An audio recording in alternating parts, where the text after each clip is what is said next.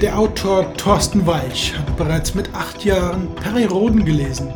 Doch gleichzeitig hat ihn im Fernsehen die Serie Captain Future fasziniert. Mit seinem Co-Autor Reinhard Brahl haben sie eine wunderschöne Reminiszenz in Buchform geschrieben. Captain Future fasziniert die ältere Generation bis heute und die Jungen entdecken sie wieder. Freuen Sie sich mit mir auf Ihre Geschichte dazu. Astra, der Podcast rund um Science Fiction und Fantastik. Mit Rainer Kraus.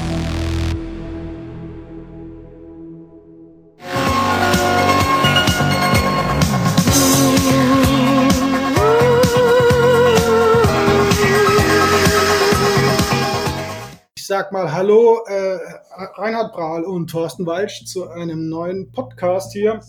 Und, äh, ja, und wir starten, glaube ich, mit einem Buch, das ihr zusammen äh, verfasst habt. Das nennt sich Es lebe Captain Future. Erschienen im Farbe und Bund Verlag jüngst. Und es ist ein großes Werk mit, ich glaube, wie viele Seiten? Knapp 280. Ja, Zwei- ja. Ja, 280 Seiten. Das heißt, es gibt viel zu erzählen von einer klassischen, ja, wir kennen es eigentlich aus Kindertagen, wenn man so will, so alt sind wir dann schon, ähm, zu einer Anime gezeichneten, japanisch gezeichneten äh, Science-Fiction-Serie, die eigentlich ihren Ursprung ja, in den USA hat, richtig? Jein, jein. Also die Serie selber ist, wie du sehr richtig bemerkt hast, ja in Japan entstanden. Was in den USA entstanden ist, das sind die Romane, denen die Serie zugrunde liegt. Die Romane aus der Feder von Edmund Hamilton.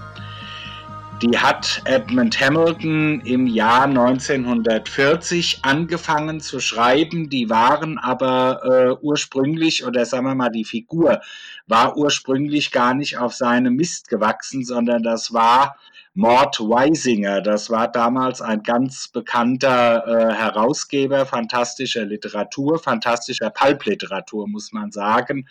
Mhm. Und der hat sich eigentlich in den Grundzügen Captain Future erdacht und hat Edmund Hamilton mehr oder weniger beauftragt.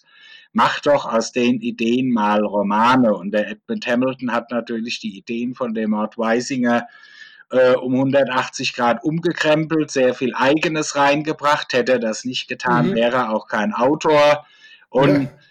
Kurz gesagt, die Romane sind in in USA erstmalig erschienen, die Serie aber, die ist aus Japan. Genau, wo, wobei man noch dabei sagen kann, dass also die Grundidee, wie Thorsten schon gerade sagte, ursprünglich ähm, schon etwas anders war. Also die Serie sollte eigentlich in den 90er Jahren spielen Okay. und ähm, die Figuren waren zum Teil also noch völlig anders gezeichnet.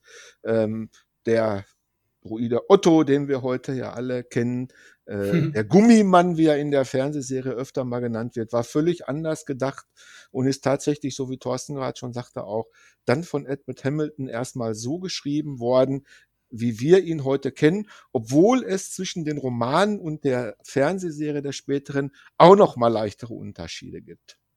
Ah, okay. Ja gut, jetzt die Idee zum Buch. Wer hatte die denn eigentlich von euch? Oder kam das irgendwann bei einem Bierabend oder wo kam das her? Ja, soll ich Thorsten oder? ja, Ja, Wer will, bitte, wer kann. Also Ich rede ich red dir sowieso rein, wenn, wenn irgendwas nicht stimmt. Von da.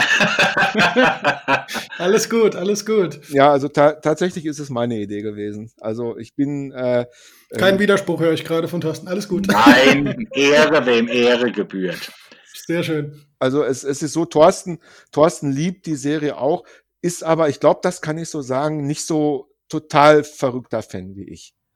Also Ah, okay. Nein, nein. Bei mir ist das, ich sag immer, Captain Future ist ein ganz beliebtes äh, äh, Zweitlieblings-Franchise. Du hörst im Fandom ganz oft die Leute sagen, ja, ich stehe auf Star Trek, ich stehe auf Star Wars, auf Galactica, auf Stargate, auf Alien. Ach ja, und Captain Future, da ist ja auch noch Captain Future. Das mag ich auch gern. So ist das bei mir. Da hat der Reinhard schon recht, ja. genau, und, und ich habe ich hab halt schon die Hm. Äh, Fernsehserie auf ähm, DVD gehabt, ich habe es auf Blu-ray, ich habe die Special Edition mit den japanischen, ich habe alle Hörspiele, die Comics, die es gibt und äh, äh, Merchandise eher nicht, weil das ist äh, nicht so mein Ding, Merchandise zu sammeln. Da ist echt Thorsten so der Spezialist. ne, der hat ja ohne Ende. Aber äh, ne, ich, so beim Rewatching äh, habe ich halt irgendwann letztes Jahr gedacht, Mensch, dieses Jahr ist 40-jähriger Geburtstag. Deswegen haben wir ja auch diesen Untertitel 40 Jahre Kult in Deutschland. Und irgendwie, es hat noch nie jemand etwas Längeres über Captain Future geschrieben.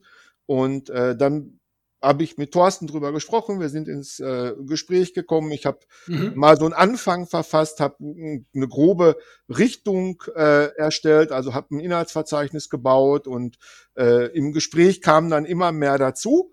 Äh, also von Thorsten sind total tolle Ideen gekommen. Äh, er hat ja zum Beispiel auch diesen äh, ganzen ersten Teil, den ganzen Prolog verfasst, den ganzen Epilog oder einen großen Teil davon.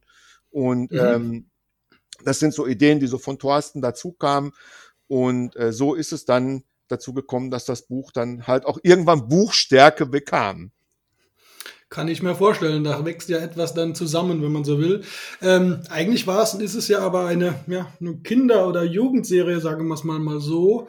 Und äh, wenn man so in den, ja, wie lange sind wir da schon unterwegs? Über die letzten 20 bis jetzt 40 Jahre, wenn man so sieht ähm, dann muss man doch schon ein starker Fan sein, wenn man das heute noch so oft und so gerne sieht, wie äh, ihr es jetzt tut.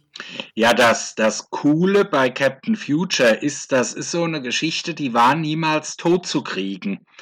Das lief also damals ja äh, erstmalig im ZDF, der vom Reinhard angesprochene 40. Geburtstag hier in Deutschland der ist Ende September. Ich weiß es ganz genau Datum auswendig jetzt nicht. Das war der 20. September 1980 als die Serie eben anlief. Und ja, die wurde geguckt, die war auch recht erfolgreich in Deutschland, aber das war jetzt nicht der super Straßenfeger. Das lief ja auch im Nachmittagsprogramm.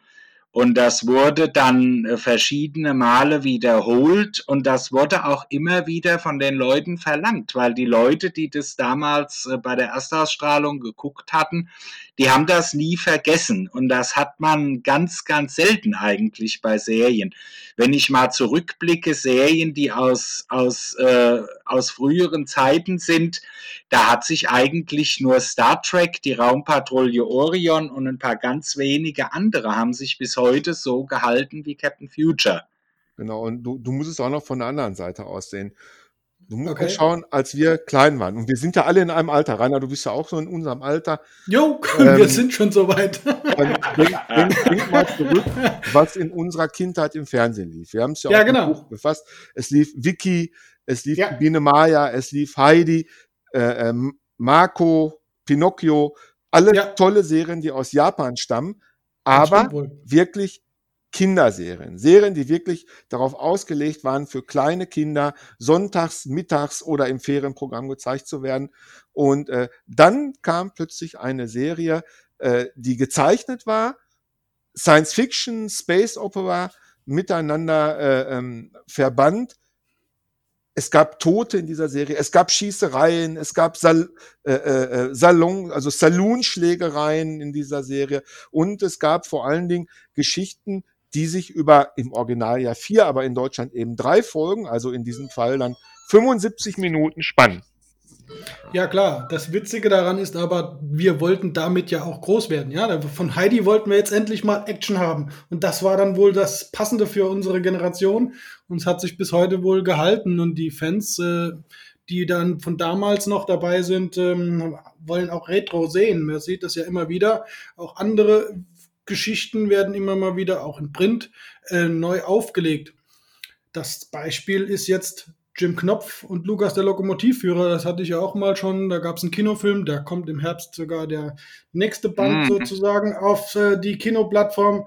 So es die Corona-Regeln jetzt ja wieder erlauben. All solche Sachen mehr. Und der Captain Future war sozusagen unser erster Held für die Jugend. Sehe ich das da eigentlich genauso oder seht ihr da irgendwas anderes? Das ist richtig, aber bei Captain Future gab es ja damals, das haben wir auch in unserem Buch aufgeführt, einiges an Kontroversen, eben weil die Serie anders als Heidi, Pinocchio, Marco fällt mir da noch ein, äh, mhm. anders als diese Serien eben, wie der Reinhard schon sagte, mit echten Toten aufwartete und auch für damalige Verhältnisse für eine Serie im Kinderprogramm, sage ich jetzt mal, relativ brutal war. Es gab sogar Warnungen vor der Serie, ich glaube in Schulbüchern, wo dann zu lesen war, ja, das, das sollte man Kindern nicht zu gucken geben. Aber klar, das war für uns so eine Art äh, äh, Publicity, sage ich jetzt mal, für die Serie. Da wollten wir es wahrscheinlich erst recht sehen. Ja, es gab, genau es gab teilweise, genau, es gab teilweise wirklich äh, äh, von Elternverbänden Briefe ans äh, ZDF, ja. Äh, hm. Man muss sich das wirklich vorstellen, das ist eine ganz andere Zeit gewesen. Ähm, das ist wohl wahr. Ja, äh, Gerade so die ersten, ich sag mal, 30, 40 Jahre nach dem Krieg bis an bis weit in die 90er rein wurde ja wirklich alles irgendwie geschnitten, was den Verantwortlichen der öffentlich-rechtlichen irgendwie zu brutal oder zu actionreich erschien oder pädagogisch nicht wertvoll oder wie auch immer man das bezeichnen mag. Und äh, so ist auch Captain Future tatsächlich äh, äh, teilweise aus diesen Gründen halt der Zensur zum Opfer gefallen. Die haben ja von vier Episoden, aus der eine Folge besteht, äh, quasi drei gemacht. Das heißt also, es fehlen im Schnitt zwischen 22 und 26 Minuten äh, pro Folge. Ja, also da ist es mhm. eine ganze Menge Material, die da in Deutschland gar nicht gezeigt worden äh, sind. Und dazu kommt natürlich noch, wir hatten ja dieses starre Serienkorsett. Ja, mhm. Das kennst du ja noch aus Serien, die durften ja. nicht länger als 45 Minuten sein. Selbst Serien wie genau. Project, die ja familienfreundliche Krimis waren, wurden ja geschnitten damals. Mhm. Äh, so ist das heute auch. Man kann darüber sauer sein, aber man muss das auch immer im Kontext der Zeit dann betrachten. Ja, wenn man bedenkt, wie heute sozusagen äh, oder was heute auf die Jugendlichen losgelassen wird, was an Gewalt heute in Streaming-Plattformen und sonst wo zu sehen ist, kein Vergleich mehr. Ja, man muss ja nur mal gucken. Also ich erinnere mich äh, an die Serie Der Seewolf mit dem Raimund Harmsdorf damals. Die lief in frühe, frühe Mitte 70er irgendwann. Dann hat der Raimund Harmsdorf da drinnen Kartoffel zerdrückt mit der bloßen Hand. Das war wohl irgendwie getrickst. Das war aber mal gar nicht der springende Punkt. Der springende Punkt war, es gibt eine Episode, wo ein äh, Schiffsbesatzungsmitglied zum Kielholen geschickt wird. Also sprich her, Seil äh, um den Körper gebunden und ins Meer geworfen und vom Schiff hinterhergezogen für eine bestimmte Strecke. Und dann bekam dieser Mann den Fuß abgebissen von einem Hai. Und das hat man mhm. in der Serie gesehen. Allmächtige Welt. Was war das damals? Ein Aufschrei, der da durch die Medien ging, so brutal. Und man ja, ja. sehen, der Fuß war ab und so weiter. Das würde heute keine Menschenseele mehr interessieren. Guck dir mal manche äh, Serien an, die speziell äh, für Kinder und Jugendliche äh, äh, produziert werden, was du da drin siehst. Mein Lieblingsbeispiel ist da der allererste Harry Potter Film von 2001. Ich bin ja froh, dass du jetzt nicht The Walking Dead gesagt hast. genau. Daran dachte ich auch schon. Dead ist was für Kinder, wie ich eins gewesen bin, ja, aber allgemein, allgemein sicher nicht, nein. Nee, klar. Also diese Gewaltszenen oder wenn man so will, im Comic oder äh, Zeichentrickstil ähm, war und gab es das auch schon, auch für unsere Zeit, zu unserer Zeit.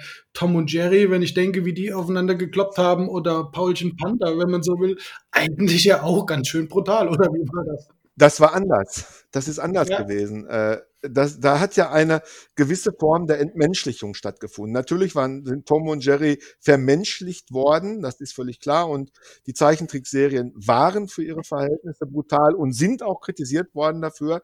Aber in Captain Future wurden Menschen erschossen.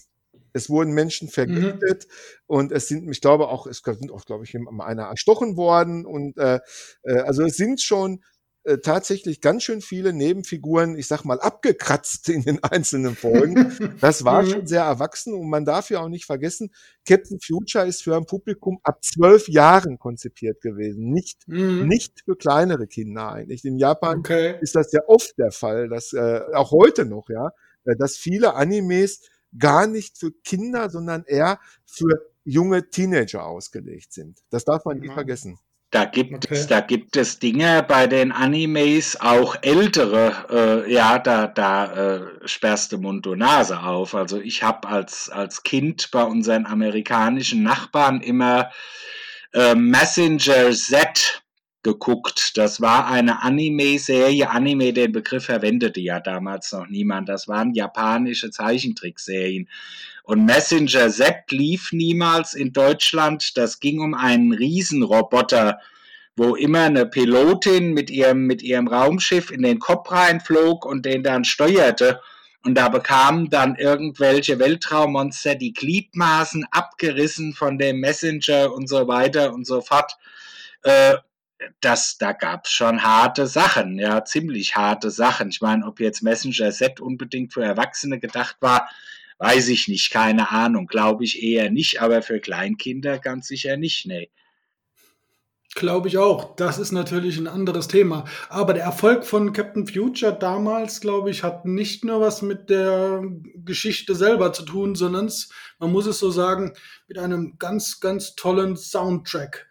Und mit einem Sound, der, wie war der Produzent Christian Brun, heißt der Mann, der einen wahnsinnig tollen Score da geliefert hat, der eigentlich bis heute jedem noch in die Ohren, in den Ohren klingelt. Das war sicherlich ein Miterfolgs, äh, wie soll ich sagen, ein Erfolgsstart am Anfang und ähm, hat die Leute damit sozusagen in den Bann gezogen. Was habt ihr dazu zu berichten? Vielleicht fangt Reinhard da mal mit an. Das ist damals ja gar nicht unüblich gewesen. Ich meine, Captain Future ist auf einer Tonspur aufgenommen worden das heißt, wenn die äh, damals eine deutsche Synchronisation herstellen wollten, hatten die kaum eine andere Wahl als auch mhm. gleich einen neuen Soundtrack zu äh, bauen und teilweise, es ist ja, sind ja nicht, ist ja nicht nur der Soundtrack, auch der Score ist ja verändert worden. Wenn du mhm. dir das japanische Original äh, anhörst, dann wirst du merken, dass die äh, ähm, Waffen satter klingen, dass das, die, das Raumschiff hat einen etwas anderen Klang, obwohl die sich mhm. schon sehr bemüht haben, sich an das Sounddesign zu halten. Äh, aber äh, Christian Brun hat ja ähm, mit mir nach der Veröffentlichung leider des Buchs erst gesprochen. Wir haben das vorher leider äh, nicht geschafft und hat uns halt auch ein bisschen was ähm, erzählt darüber, äh, wie das damals für ihn gewesen ist. Und ich habe ihm dann mal die Frage gestellt, Captain Future unterscheidet sich in seiner Machart schon sehr von Serien wie Vicky, Marco, Heidi oder Sindbad. Ja. Erinnern Sie sich noch, was Sie dachten, als Sie damals die Bilder der Serie das erste Mal sahen und dann diesen Auftrag erhielt? Und er hat tatsächlich dann berichtet, oh, Zukunft, Zukunftsmusik. Ne, also er mhm, hat ja, ja. richtig Spaß dran gehabt. Er wollte keine Gefühl für romantische Musikunterlagen machen, sondern hat da ein, ein, ein Soundtrack, einen, einen futuristischen Soundtrack mit, mit äh, Jazz, Rock, Funk-Elementen gepaart und äh, hat da wirklich was geschaffen, äh, was sich bis heute wirklich nachhaltig ausgewirkt hat. Ja, es ist äh, eine sehr zeitlose Musik, die er da gemacht hat. Also wenn man sich den, den Captain Future Soundtrack heute mal anhört, natürlich, der hat ganz klar die Charakteristika der 70er Jahre noch mit, mit den Synthesizern und so weiter und so fort, aber die Musik als solche könnte man ohne weiteres heute auch noch äh, äh verwenden. Also finde ich auf jeden Fall jetzt. Ja, das ist ein Ohrwurm, der eigentlich bleibt und das ist mit ein Erfolgsgeheimnis dieser Serie gewesen. Inklusive natürlich der Qualität der Synchronsprecher, die jetzt natürlich auch hier großartig geleistet haben, was ja, ich glaube, Deutschland ähm, sehr berühmt macht, schon seit vielen Jahrzehnten, eigentlich überall sehr gute Synchronisationen hinzubekommen. Unabhängig jetzt von welcher Serie wir dabei reden, nicht wahr? Ich, ich, ich ich glaube persönlich, es gibt noch ein Erfolgsrezept, Rainer. Äh, ja. Äh, ähm, also natürlich für die deutsche Version trifft das alles zu, was du sagst. Aber, und ich glaube, da sind Thorsten und ich uns einig, äh, ein großer Teil des Erfolgs von Captain Future kommt von außerhalb. Okay. Eigentlich. Nämlich, wenn du dir die Serie anguckst, dann wirst du feststellen, dass die Zeichner in Japan sich sehr stark an äh, Filmen wie Star Wars und Serien wie Star Trek orientiert haben. Ja, absolut. Absolut, das Design, ja, das ganze Design eigentlich von der Komet, Die hat mhm. auch diese Flure, wie, wie sie die Enterprise gehabt hat, dann in den, in den Szenen, wenn, wenn es irgendwelche Kämpfe gibt, etc. Äh, da sieht man schon den Einfluss auch von Star Wars, obwohl die Vorlage für Captain Future, die Romane von Edmund Hamilton, ja auch fast 40 Jahre ihrerseits wieder vor dem allerersten Star Wars-Film äh, entstanden ja, sind. Das, das, stimmt, aber die haben das ja sehr stark einfach auch modernisiert. Die haben ja, äh, die Captain Future Romane haben ja in unserem Sonnensystem gespielt. Die sind ja hier bei uns angesiedelt. Ähm, Mhm. Es gibt natürlich auch ähm, Romane, die dann irgendwann außerhalb spielen, aber die Kernstories sind tatsächlich im Sonnensystem angesiedelt und die Japaner ja. sind von Anfang an äh, ins All, ins Weltall hinausgezogen und äh, äh, haben sich da natürlich auch an modernen Gegebenheiten orientiert. Es gibt dann diese, diese, äh, äh diese Gleiter, die wirklich aussehen, der, also wirklich wie aus Star Wars 4, ja, oder es gibt Kneipen, es, ich erinnere mich an eine Kneipenszene, äh, die wirklich wie eine gut gezeichnete Kopie der äh, Bar of Tatooine aussieht im Grunde mhm. genommen. Ja, also da sieht man schon diese Einflüsse sehr, sehr stark. Ich will jetzt nicht sagen, die haben geklaut, das möchte ich so gar nicht sagen, aber Inspiration haben die sich ganz, ganz sicher ähm, bei dieser neuen, modernen Science Fiction, die damals so aufkam, geholt. Und ich glaube, dass gerade das, dass äh, die Serie in Deutschland 80 anlief und kurz vorher hier Star Wars und äh, natürlich Star Trek war kurz vorher im Fernsehen wiederholt worden, übrigens auch noch. Und dann mhm. natürlich auch Kampfstern Galactica 78, dass die ja, genau. Kino gelaufen sind. Ich denke, das hat sehr, sehr zu diesem Erfolg beigetragen, weil Kids wie ich, mit, ne, ich war damals zwölf Jahre, noch ja, so. kurz vor meinem 13., ne, mhm. äh, die wir haben ja gegiert nach solchen Stoffen. Sowas gab's ja nicht. Wir haben vielleicht mal Mondbasis Alpha im Fernsehen gesehen oder genau. Raumpatrouille Orion und dann natürlich Star Trek, äh, wenn Papa äh, uns das mal vor der Sportschau erlaubt hat. Ja. Und das war's. Mhm. Da hatte ich's besser. Mein Papa, der lebte außerhalb und ergo brauchte ich dann samstags niemand zu fragen, ob ich Raumschiff Enterprise gucken darf. Das nur mal am Rande. ähm, ja, es ist halt eben so, wie der Reinhard schon sagte. Ich sehe es insofern ein bisschen anders. Es gab schon Sachen, ja, Star Trek, Raumpatrouille Orion, Invasion von der Vega, UFO, Mondbasis Alpha 1, aber die Sachen waren anders verteilt. Wenn du mhm. heute mal guckst, ähm, du hast solche, solche Sender wie Sci-Fi, den, den Pay-TV-Sender, da kannst du den ganzen Tag Science-Fiction-Serien gucken. Ja, da kannst du Star Trek gucken, Stargate. Im Moment haben sie, glaube ich, Battlestar Galactica, die, die neue Serie da am Start. Sowas gab es ja alles nicht. Du hattest, wenn du Glück hattest, mal eine Serie, die halt eben äh, bei, bei ZDF, ARD, mir fällt da noch die Mädchen aus dem Weltraum ein, die lief auch äh, in 70er Jahren das erste Mal, wurde dann mehrmals wiederholt, aber das war ganz anders verteilt. Man war viel begieriger äh, darauf, wenn man sich für Science Fiction interessierte. Und bei Captain Future stimmte das ganze Umfeld, als das ins Fernsehen kam. Das kam im September ins Fernsehen. Im Dezember kam der zweite Star Wars-Film, da war alle Welt schon ganz aufgeregt, boah, kommt raus. Äh, kurz vorher war das Schwarze Loch im Kino gelaufen von Disney. Das, das ganze Ambiente hat gestimmt. Ja, Captain Future kam genau zum richtigen Zeitpunkt. Ja, du sagst es, das Ambiente, aber auch das Timing hat gestimmt und somit hat es uns dann natürlich auch abgeholt. Das ist richtig. Witzigerweise gibt es nicht nur einen Captain, über den ihr dann jüngst geschrieben habt, sondern es gibt noch einen weiteren, der heißt nämlich Captain Archer und stammt aus einem ganz anderen Franchise. Und zwar geht es um den Band Star Trek Die Chroniken und der Teil 1 geht um Star Trek Enterprise.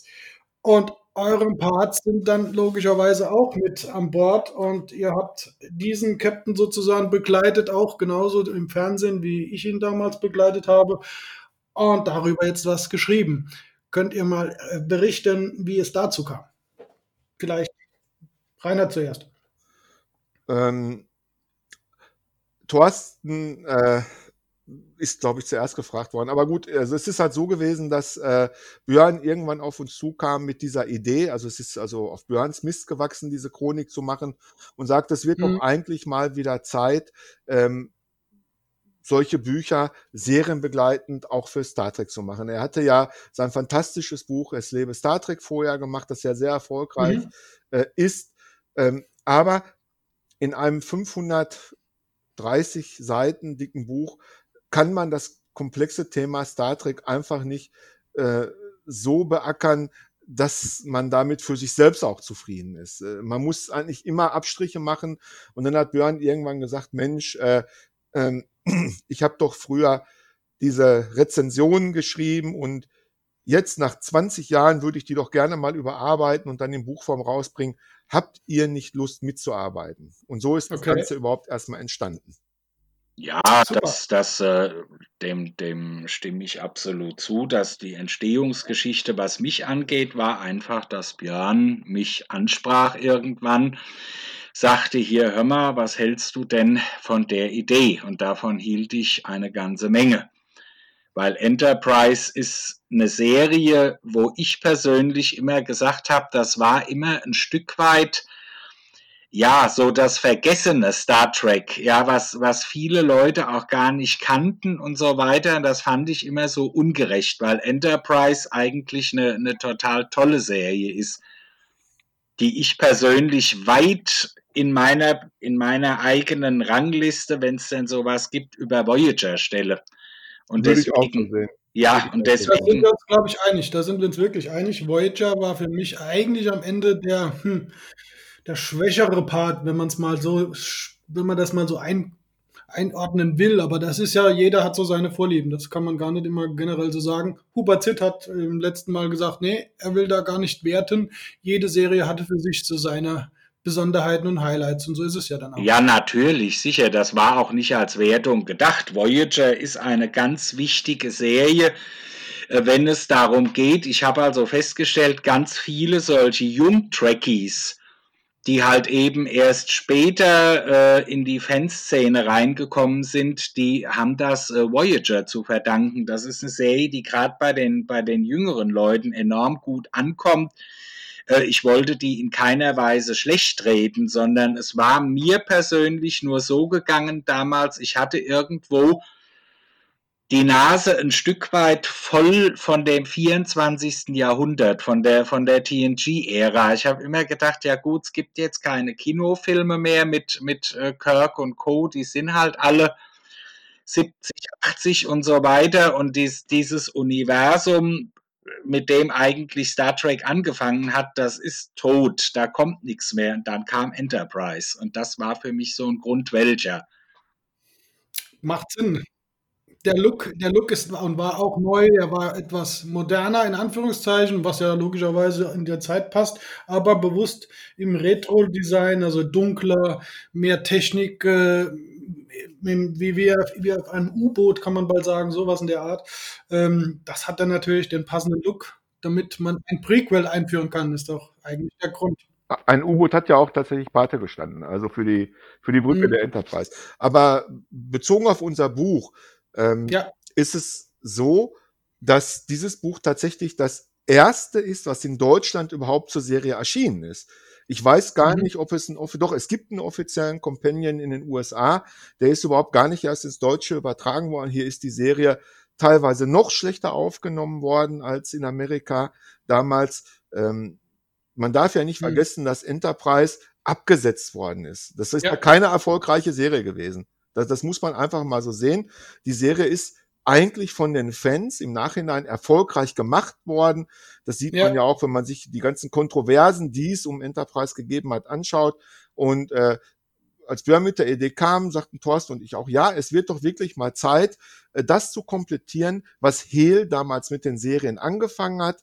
Ähm, die haben übrigens damals mit Voyager einen ganz schwachen Teil äh, damals auch aus Amerika nachgeliefert, der überhaupt gar keine Hintergrundinformationen enthält, sondern mhm. nur ein reiner Episodenguide ist. Und wir wollten aber einen Enterprise Guide haben, der, in, der Hintergrundinfos hat und eben auch ausführliche Besprechungen zu den einzelnen Episoden und ich glaube, äh, das ist uns sehr gut gelungen und wir haben inzwischen auf Amazon, ich habe gerade mal nachgeguckt, 18 mhm. Bewertungen inzwischen mit 4,4 Sternen. Das ist ein Anzeichen dafür und die Verkaufszahlen übrigens auch, äh, dass wir da einiges richtig gemacht haben. Ja, das auf jeden Fall und das freut mich jetzt auch zu hören, einfach weil, wie gesagt, mein äh, ganz persönliches Anliegen bei der Mitarbeit an dem Buch gewesen ist, dass diese Serie endlich die Würdigung auch bekommt oder die Würdigung nochmal bekommt, die diese damals eben nicht hatte. Es ist ja so, wie der Reinhard schon sagte, sie lief bei der Erstausstrahlung nicht besonders erfolgreich, aber jetzt in der Corona-Zeit äh, hm. ist sie ganz hoch geklettert äh, in den Rankings bei Netflix. Das ist okay. eine der, der wirklich erfolgreichen Serien bei Netflix. Die Leute sind jetzt ja auf Star Trek ein äh, bisschen wieder angefixter durch äh, Discovery, durch Picard und genau. Enterprise ist halt eine Serie, die Leute kannten die teilweise gar nicht. Die haben sie damals ignoriert, ist an ihnen vorbeigegangen und die muss wohl beim Streaming-Ranking, muss die wohl richtig, richtig gut vorne im Moment liegen oder gelegen haben für eine Zeit lang. Ich meine, das ändert sich ja auch immer wieder mal. Ja, das passt ja eigentlich dann dementsprechend zu diesem ganzen Rewatching, was es immer wieder so gibt. Und äh, der Erfolg, den diese Serie damals vielleicht nicht hatte, ist vielleicht jetzt wieder möglich. Aber ein Rewatch, hätte ich beinahe gesagt, ein Relesen ist ja natürlich auch mit Star Trek die Chronik Teil 2 dann angedacht in irgendeiner Zukunft. Da geht es um welchen Part, wenn ich fragen darf? Da geht es um die klassische Originalserie um TOS, um Kirk, Spock, McCoy und die Enterprise NCC 1701 without a bloody A, B, C or D. Genau, und mehr werden wir dazu jetzt auch noch nicht verraten. Lasst euch überraschen. Äh, wir glauben, dass wir da etwas Wundervolles schaffen werden. Das denke ich mir ganz genauso und ihr dürft jetzt natürlich noch mal etwas äh, eure bisherigen Bücher dann natürlich jetzt in den Vordergrund bringen, nämlich es lebe Captain Future und äh, die Star Trek Chronik Teil 1 sind wo und wie zu haben. Reinhard, willst du oder soll ich? Leg los. Leg, Leg los. Okay, alles klar. Zu haben sind die natürlich in einer gedruckten Printausgabe und auch als E-Book. Die sind auf allen Plattformen, wo man Bücher oder und oder E-Books kaufen kann, erhältlich. Man kann aber die Printausgabe auch bequem in jeder Buchhandlung bestellen. Vorrätig wird man sie da vielleicht dann nicht haben. Das ist ja bei ganz vielen Büchern so, aber man wird Sie dort für Interessierte bestellen können. Die Bücher, die Printausgaben kosten beide 14,80 Euro das Stück. Ja. Die E-Book-Ausgaben weiß ich jetzt nicht, wie viel kosten die? Ich glaube 8,99. Ah. Ihr, ihr, ihr könnt übrigens auch direkt beim Verlag bestellen, bei ifub-verlag.de.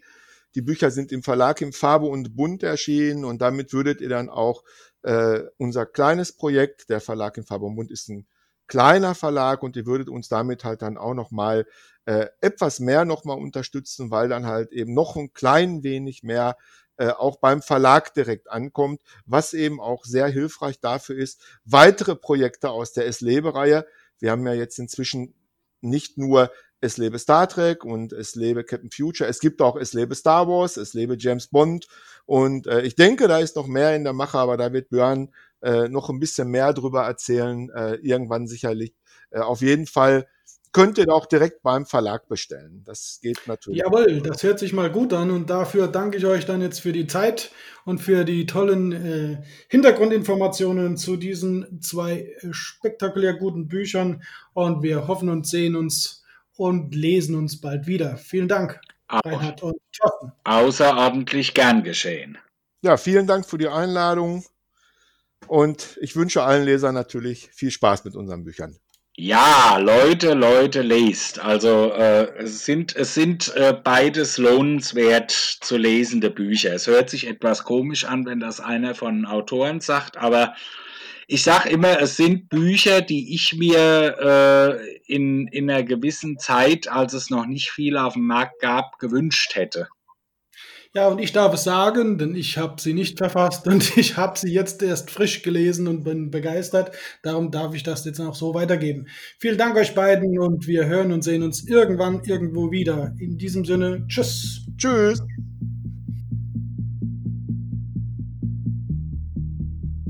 Nochmals ein herzliches Dankeschön den beiden Autoren für ihre Zeit und Bereitschaft für diesen Podcast. Ebenso ein Dank für die Periroden Fanzentrale für ihre Unterstützung sowie für Christian Knär, syntaction.net für die Sounds. Vielen Dank fürs Zuhören und auf bald mit einer neuen Ausgabe mit weiteren spannenden Autorinnen und Autoren sowie Verlagsmitarbeiter und Raumfahrt-Insidern. Wir hören uns hoffentlich bald wieder. Macht's gut bis dahin.